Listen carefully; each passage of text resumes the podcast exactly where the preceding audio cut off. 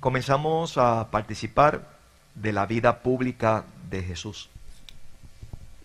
Y vamos a ir escuchando durante estas semanas ese primer año del Señor en, el pueblo, con su pueblo.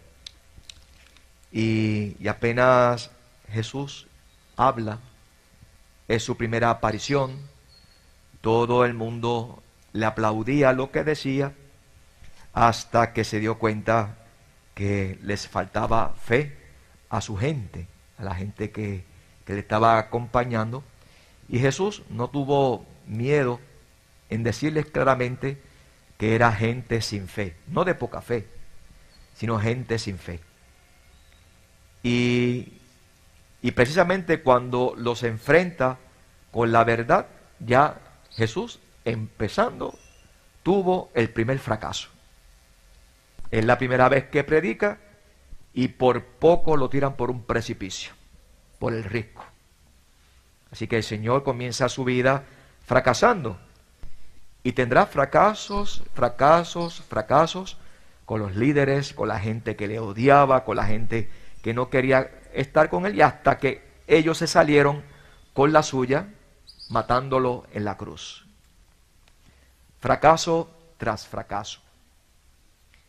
Fíjense que eso que experimentó el Señor es una constante de todo buen profeta, desde el Antiguo Testamento hasta nuestros días. Yo tengo dos ejemplos que me han marcado.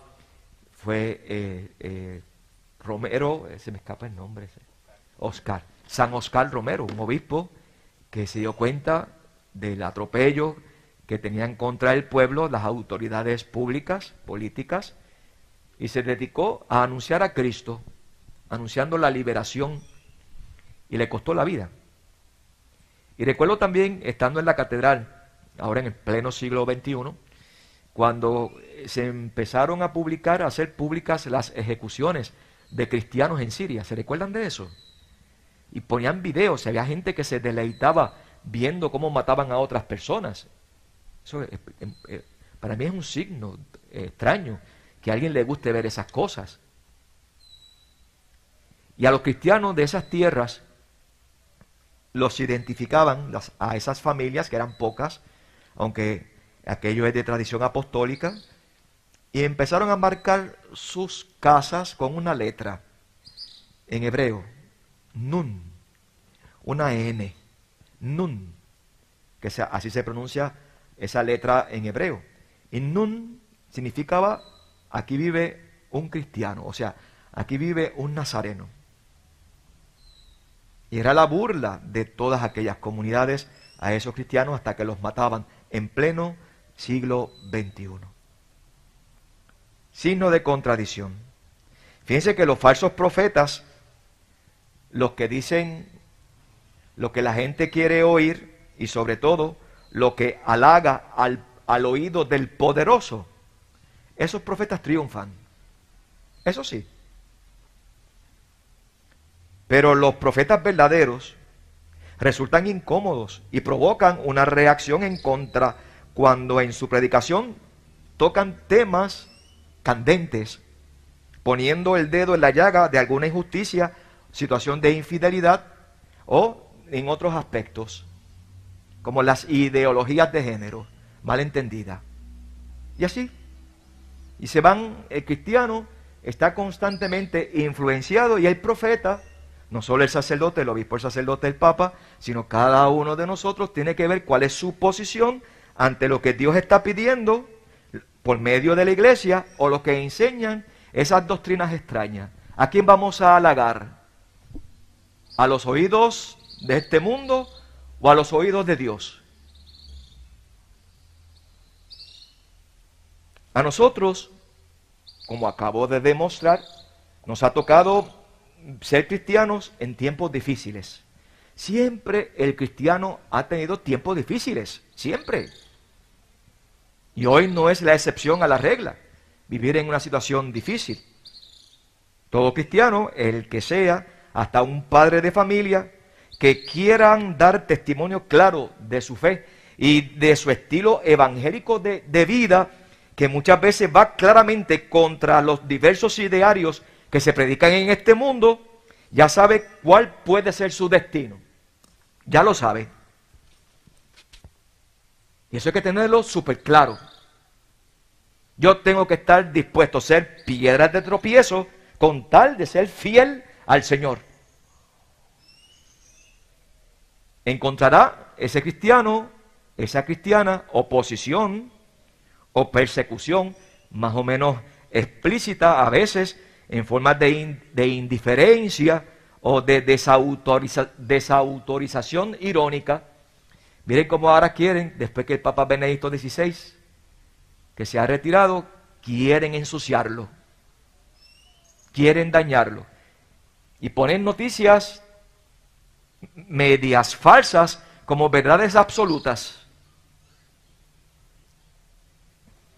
Seguramente tampoco mm, a nosotros a corto plazo seremos profetas en nuestra tierra. Ya lo, ya lo había anunciado Jesús, que los expulsarían de las sinagogas, que incluso alguien creería que hacía un acto de culto a Dios matando a un cristiano, matándolos a los seguidores de Jesús, a los nun, a los nazarenos. Yo recuerdo que mandamos hacer una camiseta en la parroquia, en la catedral, con esa letra, y la camiseta decía, yo soy un nazareno, yo soy un seguidor de Cristo. Bueno, digo todo esto, ¿verdad? Pero no tendríamos que perder los ánimos en, en nuestra misión de ser testigos de los valores de Cristo en un mundo que ya no quiere escuchar. Pues tú y yo sí. Y vamos a mostrar esa gallardía, ese, ese sacar pecho, porque soy cristiano. Y lucho, lucho por vivir la radicalidad del Evangelio. Es una batalla eso es una batalla. También a nosotros, y esto, esa primera lectura la leería completa otra vez en este momento. ¿Quién, leyó la primera lectura? ¿Quién, leyó? Muy bien. Igual que la, segunda lectura sobre el amor, ¿verdad? Preciosa lectura. ¿Quién, ¿Quién leyó la segunda lectura también? Muy bien. Bien. Entonces, la primera lectura, o sea, no tendríamos que perder los ánimos. El Señor nos dice, como le dijo a Jeremías en la primera lectura, dice, no le tengas miedo. Diles lo que yo te mando. Yo estoy contigo. No te olvides. No te olvides de esto. Y más, no, no quería hacerlo, pero uno cada vez que escucha la lectura descubre cosas nuevas. Tantas veces que uno la lee. Miren, miren lo que dice Jesús, eh, lo que dice el Señor a Jeremías y nos dice a cada uno de nosotros, mira que hoy hago de ti una plaza fuerte. Miren esta plaza, una plaza fuerte, una columna de hierro. Si ustedes vieran la columna de hierro que acaban de hacer el sábado que terminaron, una columna de hierro, una muralla de bronce. ¿Ustedes se imaginan una muralla de bronce? ¿Quién tumba eso? una muralla de bronce frente a todo el país. Ellos combatirán contra ti, pero no te derrotarán, porque yo estoy contigo para librarte. Dicen que cuando estaban matando a esos siete, siete, hombres, no sé si eran siete hombres, que los vistieron de anaranjado y estaban filmándolos, y descubrieron que ellos estaban diciendo algo. Y, descubrieron que lo que estaba diciendo era Jesús. Jesús. En esa lengua, yo creo que Joshua.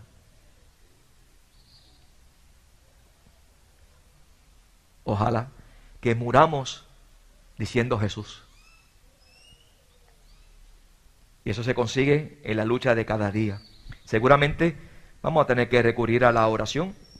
Bien, y el Salmo nos decía, a ti Señor me acojo, mi peña y mi alcázar eres tú. Por eso y terminando, miren, Jesús no se desanimó. Empezando, abrió la boca y metió la pata. En el sentido, ¿verdad? No negativo. Porque hay gente que tiene una combinación de boca y pata Quizás yo primero. A veces unas combinaciones perfectas de boca y pata. Pero Jesús abrió la boca e inmediatamente lo querían matar, tirarlo por el precipicio. Pero el Señor no se desanimó. Él se abrió paso y siguió su camino. Se abrió paso y siguió su camino. Vamos, vamos a continuar con valentía. Vamos a continuar con valentía. Jesús lo cumplió, pues tú y yo igual. Tenemos la gracia de Dios. Así que sé esposo, esposa, padre, madre, los hijos, los hermanos, allí donde estamos, bien, en este trabajo, donde quiera que estemos, a luchar con esa fidelidad. Vamos a pedírselo a la Virgen de la Candelaria, que estamos en el sexto día de la novena. Bien, le pedimos a la Virgen de, de la Candelaria y también a San Blas, que está en el otro lado, en su imagen, que nos ayuden a ser como ellos, fieles hasta el día de nuestra muerte. Que así sea.